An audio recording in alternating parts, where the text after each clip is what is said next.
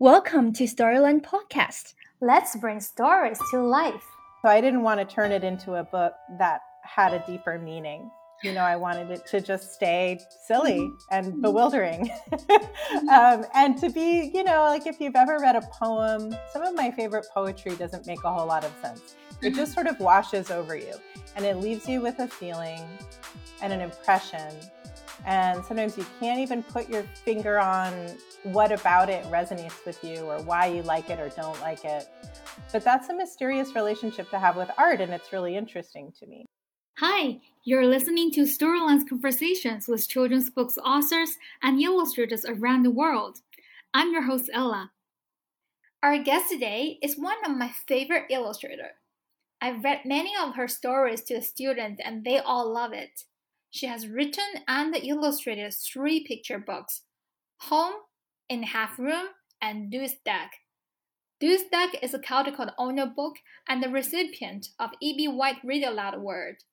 She is Carson Ellis. Carson has illustrated a number of kids' books as well. And apart from making children's books, she is illustrated in residence for her husband Colin Meloy's band, the Decemberists and received Grammy nominations in 2016 and 2018 for album art design. She works sporadically as editorial illustrator for The New Yorker, The New York Times, and other publications, and exhibits art on occasion. Carson has a very distinctive style on illustration. And in this episode, we talked about her book Home in Half Room and her latest book that she worked with Mac Barnett, what is love? What is Carson's relationship with home and what does love mean to her? Listen on to find out more interesting stories about Carson Ellis.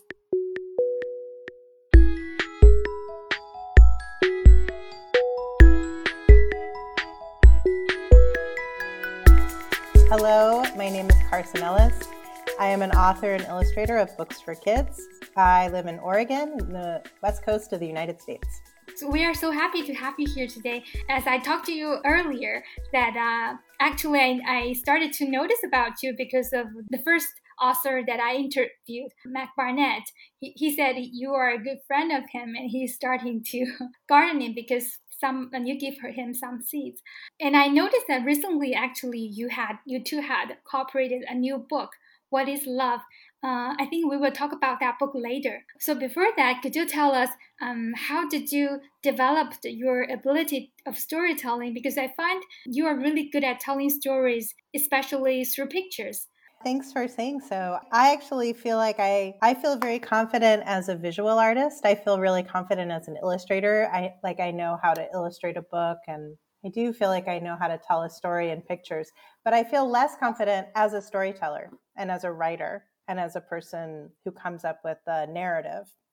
So it actually took me a long time to write my first book. I illustrated a lot a lot of books before I actually wrote one. It, it took about 10 years of thinking about it and of having ideas and then scrapping those ideas and having more ideas and deciding those ideas weren't good enough. It took me a really long time. But eventually, the first book I illustrated is called Home. I have the first book I wrote and illustrated, sorry, is called Home. I think that I came that idea by deciding to think less about the story and more about what I would like to paint. So I thought a lot about different subject matter that I like painting, and I knew I loved painting homes and environments and I like painting interior spaces, so rooms filled with things.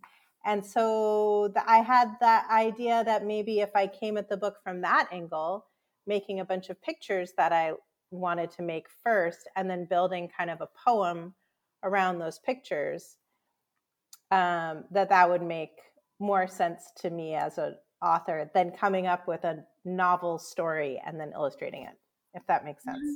Mm. Um, so I don't think of myself as as much of a writer as an illustrator and a visual artist, but I find that if I let go of the idea of trying to invent a good story to tell, and I just mm. come at it from whatever is interesting to me, whether it's a concept or a poem or a piece of art, uh, that is that's the angle I usually come at it from. Mm-hmm.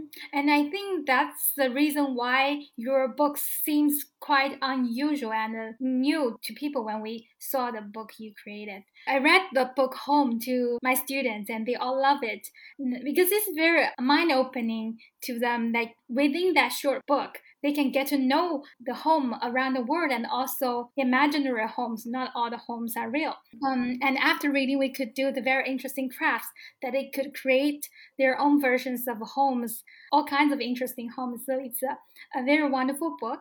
So you, this is actually your debut book. Home is very special to everyone. I'm wondering for you now when you reread this book, how do you feel different and what is your relationship with home now? Well, um, I have a strong relationship with home. I, my home is always really important to me.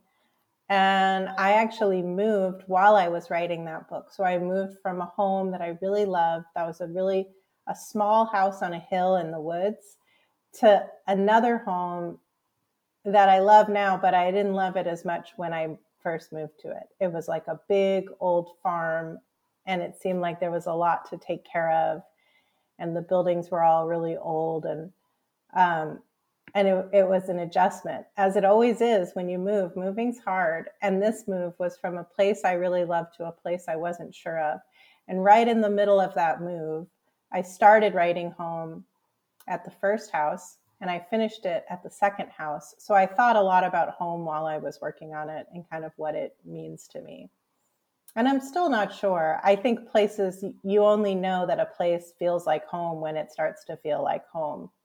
I think sometimes you stay somewhere long enough that you make enough memories there, do enough meaningful things, especially if you have kids, you watch them grow up and change and transform and learn things. Um, and all of that stuff makes your home feel more home like. But I think home, it's an interesting topic for a book because I didn't want to make a really sentimental book. Mm-hmm. I wanted to make more of an imaginative book.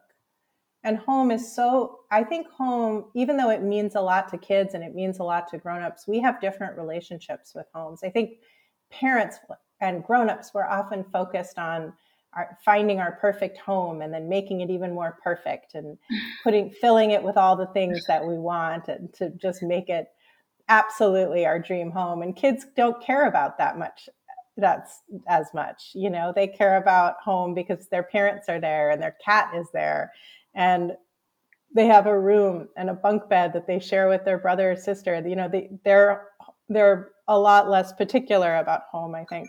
So it, it was interesting to make the book knowing that kids sort of have a different relationship with their homes probably than parents do but that at the core of it we all we all love our homes and we're all lucky to have them if we do have them you know? Mm. um, but i wanted the book to be less about what home means to all of us and more about all the different kind of kinds of homes that there can be just that that concept is so broad. There's imaginary homes and there's real homes there's also homes that we don't think of as being homes, you know, like an egg is a home to a chick and a spider web is a home to a spider.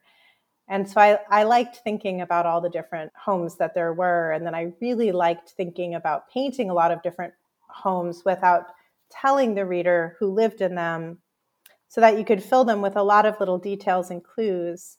And then as people read, they can sort of make their own guesses and come to their own conclusions about who they think lives there. Because I like the idea that books for kids, which are often read by kids and adults, you know, they often they're reading them together. So books for kids should also be books that are good for adults. If they're only good for kids, then the adult doesn't get to have any fun reading them but I think that they should be sort of dynamic experiences, you know, where you're interacting when you're reading to kids and you're having conversations. And ideally, every time you read that book, it's a little different. You have a different experience, you have a different conversation about the book. So I wanted to create that kind of book where you didn't just read it straight through and you were done, where the book sort of forced you to answer mm-hmm. questions about it and mm-hmm. to have conversations while you're reading. Yeah, yeah, that's how I feel because I read this book to uh, five different classes with different mm-hmm. students, and each time I got very different responses, even asking the same questions. And I remember uh, one thing we love to do is that um, on the title page, there's a bird flying away from the nest. Is the nest is the home of the bird, and then on each page, uh, they they are very eager to find where is the bird. That's the mm-hmm. first thing they love to do. I, think that's also a very nice subplot that the bird, because bird can fly, so it's kind of connecting the pages, um, mm-hmm. telling its own story as well. It's really fun. Thanks. Yeah, I did just wanted to have, I wanted there to be a lot of different ways to read it. And I wanted it to be able to appeal to a lot of different readers. So even if you're a kid and the only thing that interests you is finding the bird on every page, then you've had a good time reading the book.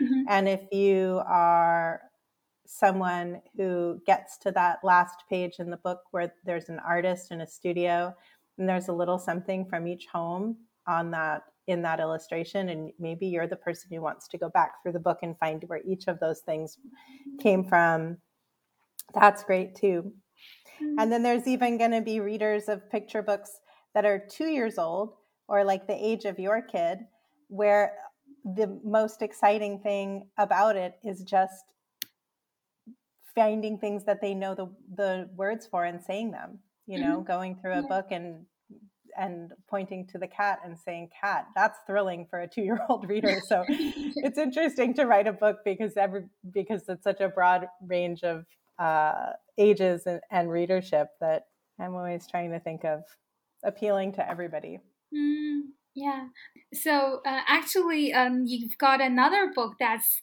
kind of related to home it's called in the half room uh, mm-hmm. it's, uh, it's a home that just have half of it. Um, yeah. To me, it's a very unusual book. Uh, after my first read, I was kind of bewildered. I was kind of uncertain how come the book just ended so quickly. I thought there was more more of it. But uh, uh, when I read it to kids, I find it's very interesting. Like they love it at the first look because they find it's really funny. They laugh from the beginning to end because they they, they wonder how come uh, the, a cat and a person um, and everything could be in half and they can still move and uh, um, and and the, the woman can shoot and turn it into a hole and the cat why the cat fight with each other. So it's a very funny book for them to read. Mm-hmm. Um, and also um, for them to talk about and to create arts that they can create their own versions of half room with things that that are in, in half. Um, so uh, I, I know this book was inspired by, by your son that you had a talk with him. And uh, but uh, sometimes uh, when you have an idea how could um, how did you turn that idea into an actual book? That's a great question. Um, well, the idea did come from my son, and we were just drawing together one day, and he was telling me things to draw. And he and he said to draw the half room, and I said, I don't know what that is. And he said, Well, it's a room, and everything in the room is half. So you'd have like half a chair, half a pair of shoes, half a table, half a cat. And I so I drew it, and we laughed about it, and it seemed kind of silly. And then I went back and looked at it, and it did. There was something kind of both really funny and sort of poetic about it. And I thought, oh, maybe, maybe that could be a kid's book. So I kept thinking about it. And I realized that the thing that made me like the idea was that it was so silly and nonsensical.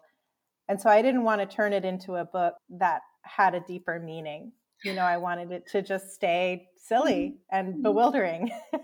Mm-hmm. um, and to be, you know, like if you've ever read a poem, some of my favorite poetry doesn't make a whole lot of sense.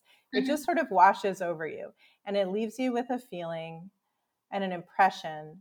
And sometimes you can't even put your finger on what about it resonates with you or why you like it or don't like it. But that's a mysterious relationship to have with art, and it's really interesting to me. So I thought I if I was going to turn it into a book, I shouldn't overthink it and have it make sense because why would you make a book about a room where everything is half that makes any sense? The whole concept doesn't make sense. Instead, it should be like a mysterious poem that washes over you.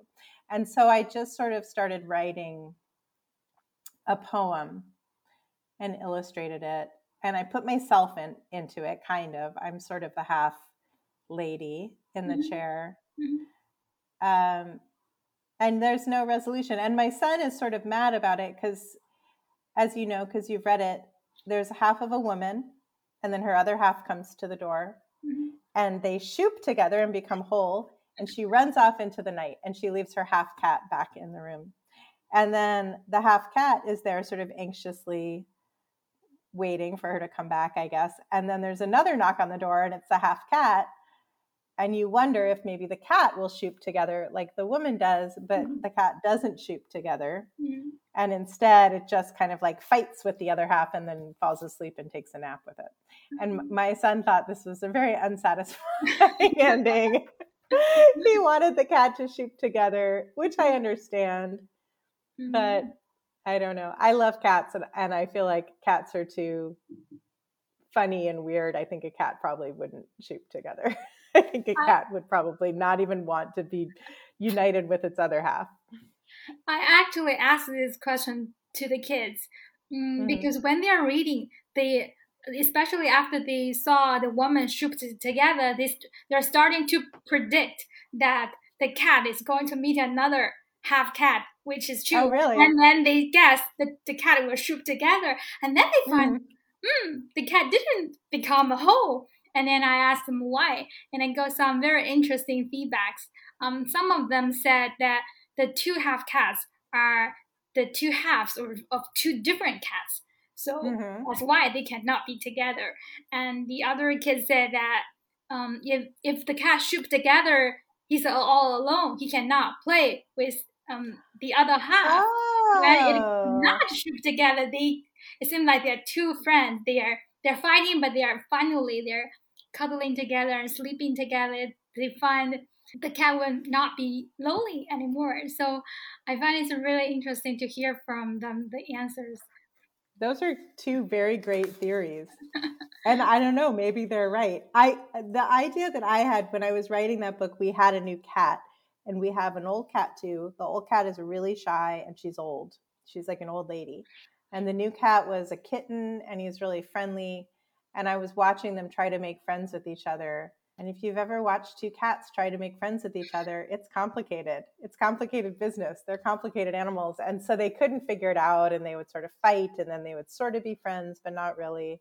And they're both indoor cats and they live inside. And I thought, man, you you guys are each other's only hope for a friend.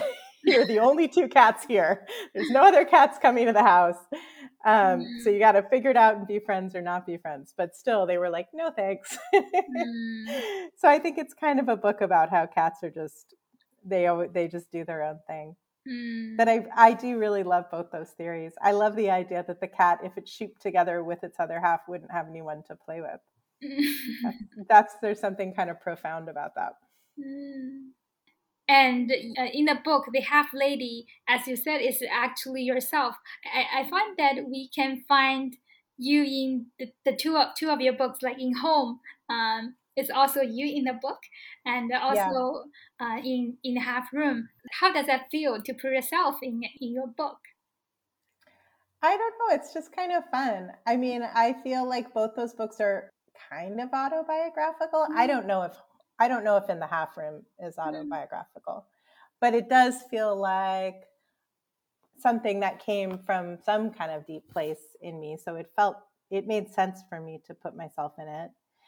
And then Home is a book about homes, but it's also a book about being an artist. And it's also a book about sort of all the places and the things that inspire you and that you spend a lifetime being obsessed with when you're an artist or just when you're a human in general. But especially as an artist, I feel like there's all these different places that I'm always coming back to, you know, space and Russia and France and Atlantis, like these places that have captured my imagination since I was a kid. And some of those places are imaginary and some of those places are real.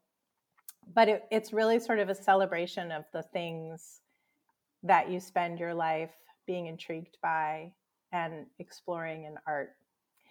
And so I think that's why it's a book about homes, but then in the end, it ends with the artist in the artist studio because it's also about a book about being an artist. Mm. So in the half room, uh, when you when you put yourself in the half room and you are holding a book which is also in half, and I, I tried to read out the title of the book, but I failed. what are some of books that you are reading recently and you like them? Hmm. Well, let me think. What have I read recently that I liked? I just read a book called Deep River by Karl Marlantes. I think that's how you say his last name. Um, that I thought was a pretty cool book. It's about Astoria, Oregon, which is the very, very northwestern corner of Oregon, where the um, Columbia River, which is a really, really, really big river, meets the Pacific Ocean. And it's really tumultuous where the two things meet, where the river meets the ocean. And um, it's been, it's the oldest European settlement on the west coast of America. So um, it's been around for a long time, and it's sort of a historical novel about people living there in the early 20th century. And that was a really good book. Let's see, what else did I read recently? I started reading some short stories by Nikolai Gogol. You know him? He's a 19th century Russian writer. And I really like Russian novels, but I, um, I had never read him, and he's such an important writer from that period. So I'm overdue. How did you got interested in Russian literature? That's a good question. I'm not really sure, but I read The Brothers Karamazov by Fyodor Dostoevsky when I was like um, 19 or 18 or something, and I was really taken by that book. I've read it a couple times since, and it just started me off on this Russian literature obsession. And I think I just, I love those 19th century Russian novels. I think it's partly the setting of them. It's a lot of provincial Russian villages and people riding on troikas through the snow to parties at night and duels. And it's a very beautiful world to me. Mm-hmm. I love mm-hmm. reading about it. And also the characters in those novels always feel, even though they're set so long ago and written so long ago, the characters feel very contemporary. It feels like the stuff that they wrestle with is very relatable now. Mm. Um, I remember when I was young, I, I also read some translated um, Russian literature. Mm-hmm. But I, I was always have difficulty remembering the main characters' names because they all have very very long names, especially when they were translated into Chinese. oh, really? They are. I mean, they have their Russian system of naming where they've got their their middle name, their mm-hmm. patronymic or whatever it's called, is their their father's first name with a ending on it, and so their names are really long, and they often have nicknames and often those novels will have like way way too many characters in them right? So like you can't keep the characters straight because there's like 40 characters and each one is referred to by a collection of different names and you're like wait who's kolya? Is yeah. kolya nikolai ivanovich? Is nikolai yeah. ivanovich you know dolokhov? Like who are all these people? And turns out like they're all the same person. they can be confusing, but the good ones come with a character list in the beginning of the book, so you can always be checking back, mm. like the really big ones, like War and Peace and stuff. Yeah. Um. Now let's talk about your latest book, that the one you illustrated for for Mac Barnett. Mm-hmm. It is called "What Is Love," and uh, like I said, when I was talking to Mac uh, last year, he said he just started gardening because he got some beautiful flower seeds from you. Uh, and uh, in the book, What is Love? It also begins from a beautiful garden. So is it based on your own garden? Um, it has a lot of the flowers that I love from my garden. So the garden in that book has hollyhocks, black-eyed Susans, echinacea, foxglove, and they're all poppies. They're all like plants that I really love to grow here. Yeah, and certainly making the garden a central feature of that book had a lot to do with Mac, who he wrote the garden into the book. The garden I think is in the text. You know, the grandmother is in mm-hmm. her garden in the beginning, but it is a shared love uh, for both of us, and we're great friends, and we talk about gardening all the time. And so it it was it was nice to sort of put that in there because I feel like it's a thing that ties us together. I love gardens. Mm. Uh, so, how did you feel when you first saw the manuscript? I thought it was a really moving manuscript. Um, I read it, and when I got to the end, I cried. And I thought, oh, well, if you read a manuscript and you cry at the end, you should probably illustrate it. you probably wouldn't regret it. And I, I just felt great about it. I thought it was really beautiful. I thought it was funny. I think Mac is really funny and that the um, even when he is writing a book heart that's heartfelt like this one, there's still so much humor in it. It's so sort of wry and so I I don't know, I was excited about it. We've been talking about making a book together for probably almost 15 years. Um, and there have been a lot of ideas that we've talked about, and they haven't been quite right, or the timing hasn't been quite right. Um, so I was really glad when this one came along that we mm. committed and we mm. actually made a managed to make a book together. Mm. This book is actually about a, a, boy's journey in searching what is love, and it begins from the garden, um, the, in the garden with his grandma. Uh, just now you said that the book made you cry. Um, could you share with us which page touches you most? I always cried at the end. I mean, I guess it's the final line of the book, probably. I can't remember what it was so long ago when I first read the manuscript. I don't remember what the moment was, but I assume I cried at that moment where he comes home. So the boy goes on a journey he wants to know what love is, an impossible question to answer, but his grandmother tells him to go out in the world and maybe he'll figure it out. So he goes out in the world. People give him a lot of unsatisfactory answers. And then he finally returns home and knows what love is, just the act of returning home, I think. You know, at the end of that book, mm. we don't really answer the question in words, but we try to answer it in pictures and feeling and so at the very end, his grandmother says, um, Did you get an answer to your question? And then he's like hugs her and says, Yes. But mm-hmm. he's just having he's just answering his question in that moment. And I think that's moving. Mm.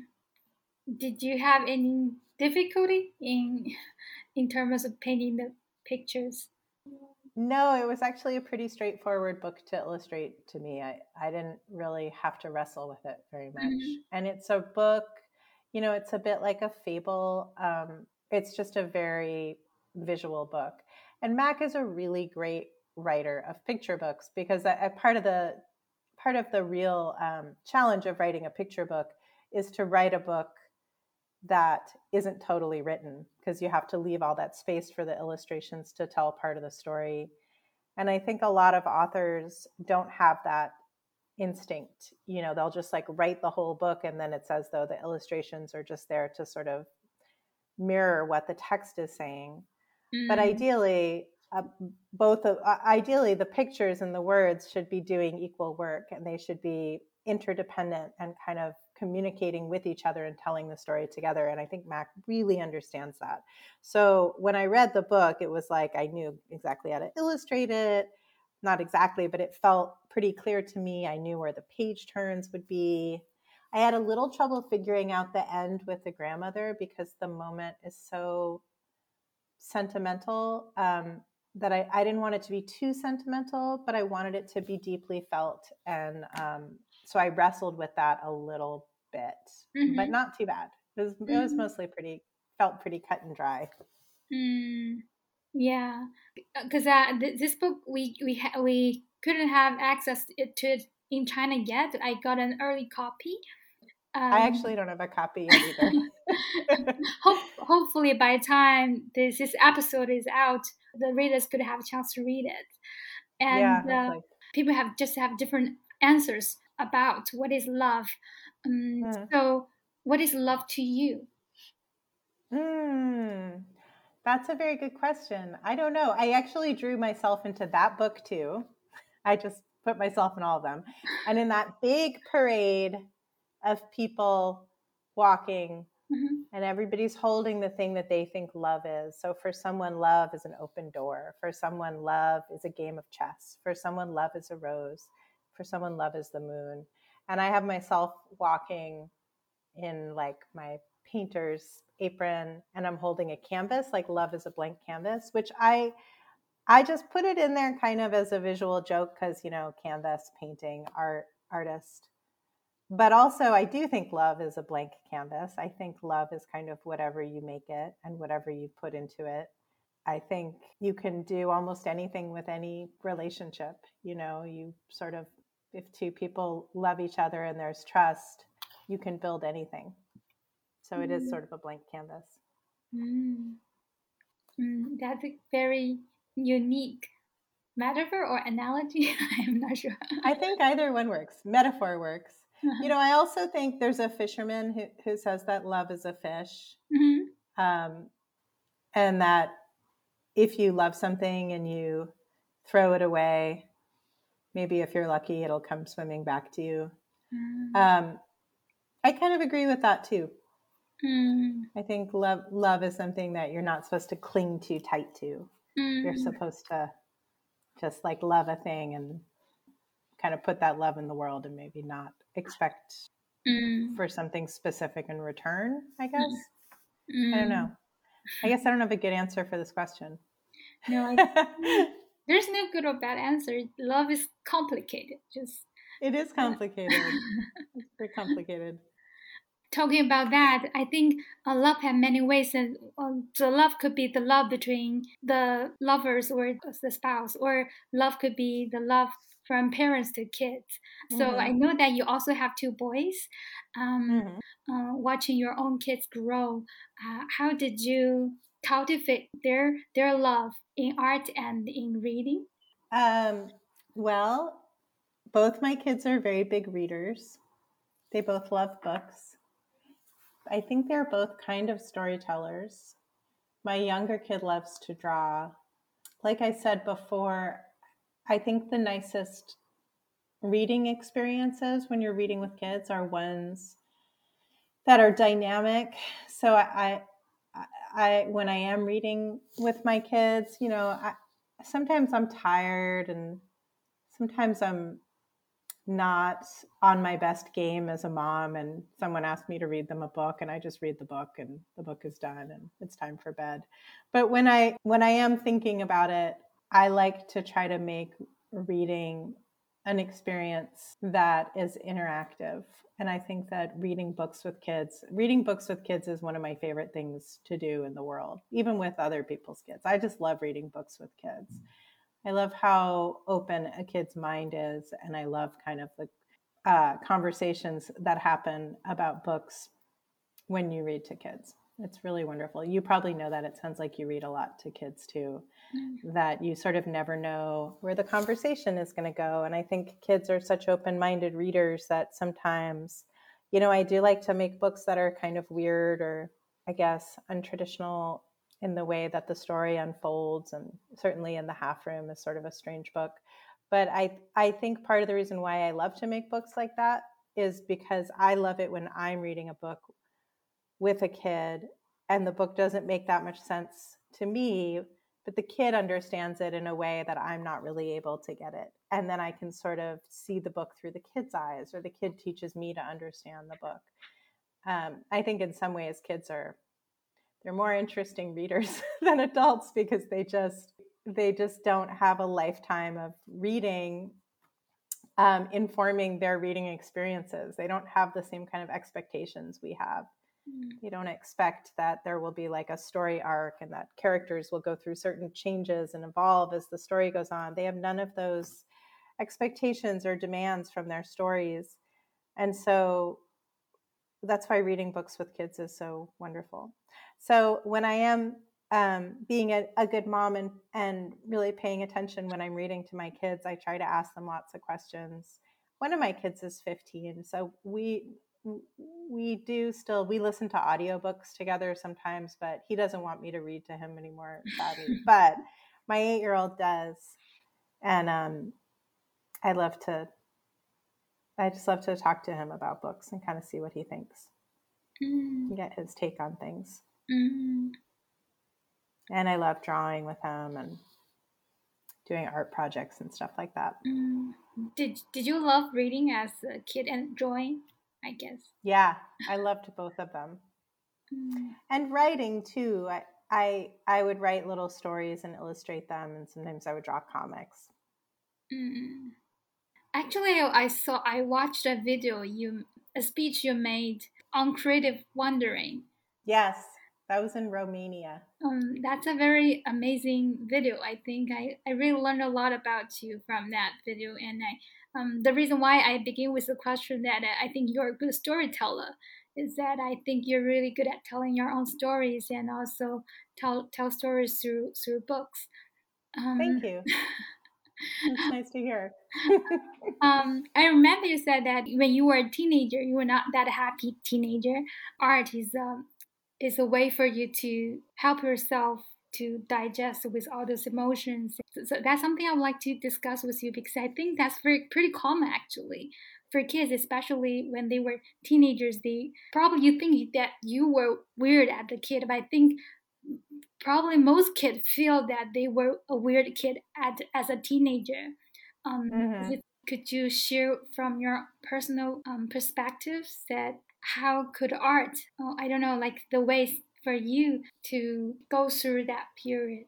Well, I think it just I I don't I think I just did it because it made me happy. It was kind of a it was sort of soothing and and meditative for me. It always has been since I was a little kid, just really calming to sit and draw. Um, so I don't know at the time if I was actively, you know, processing my emotions or like helping myself feel better by drawing. I think it just felt good to do it. It was just like a calm, happy place for me. But I didn't, when I was that age, I didn't have a community because of it. You know, like that came later in my life when I went to college and I met other artists. And then and then it was both still had this soothing and meditative quality that I had I've always loved my whole life. But then also it had the added benefit of connecting me to other people and helping me feel like I was part of a creative community and um, and and feeling a bit more like the, my art had a purpose and I had a purpose because I was an artist. I don't think I had that sense when I was, you know, like 14 or something, but I started to feel that way when I was in college and after college, and um, and that art connected me to both a broader community and a really ancient tradition, and um, I don't know my, my the things that art and being an artist do for me um, are always expanding. Mm. It's always I, I'm always learning more about that. Mm. Um, so one last question. There are lots of kids who love to create as well. Do you have any suggestions to kids who also love to write and draw? Yeah, I mean, my suggestion is just to keep doing it all the time. And I also think for kids who love to write and draw, um, my simplest suggestion that I think goes a long way is just to have a place to do that a book that you write and draw in, maybe even like a special spot that you like to do it. If you have a table or like a special chair by a window or something. You don't really need an art studio, obviously, to make art. Of course, you can make art anywhere. But sometimes designating a, a special place for it and having your art supplies somewhere where you can get to them helps you take it a bit more seriously. Mm. It's you're never ever too young to take art seriously and you're never ever too young to call yourself an artist. You can decide right now that you're an artist. You can decide right now to have an art practice and you can make art every day. And the same goes for writing. That's a very nice piece of advice. Uh, that's pretty much for today. Thank you for joining us, and uh, we we are so happy to hear about so many stories from you. Oh, it's totally a pleasure. Thanks so much for having me.